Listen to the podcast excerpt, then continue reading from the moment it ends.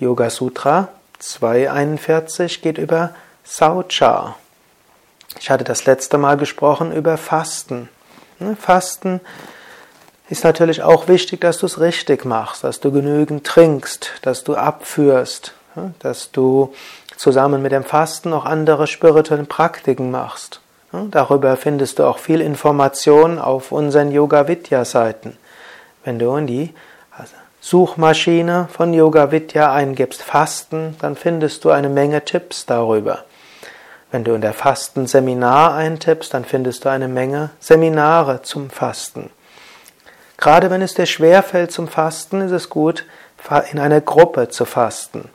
Gerade wenn du noch nicht regelmäßig gefastet hast oder keine gute Fastenerfahrungen gemacht hast, dann faste in einer Gruppe, in einem Yoga Ashram. Dann fällt es dir viel leichter. Du kannst auch einmal die Woche fasten, also einen Tag die Woche, wo du sagst, an einem Tag der Woche esse ich nichts. An diesem Tag trinke sehr viel Wasser oder Kräutertee und nimm vielleicht auch äh, drei bis fünf Gläser Fruchtsaft oder Gemüsesaft zu dir. Nicht auf einmal, sondern über den Tag verteilt. Dann ist das Fasten leichter. Diese Art von Fasten hilft dir auch zu Klarheit. Und wenn du am Vorabend oder am Morgen Kunjakriya, Magenspülung machst und Darmspülung über Einlauf oder Basti, hm, dann ist das Fasten etwas Einfaches und etwas Schönes.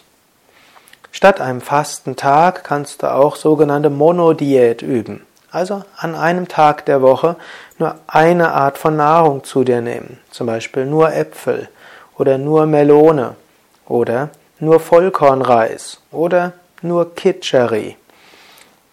All das hilft, dass dein Verdauungstrakt entlastet ist und dass du gereinigt bist. Und bist du gereinigt, sagt Patanjali, kommt geistige Klarheit, heiteres Gemüt, Konzentrationsfähigkeit, Kontrolle der Sinne und Eignung für die Verwirklichung des Selbst.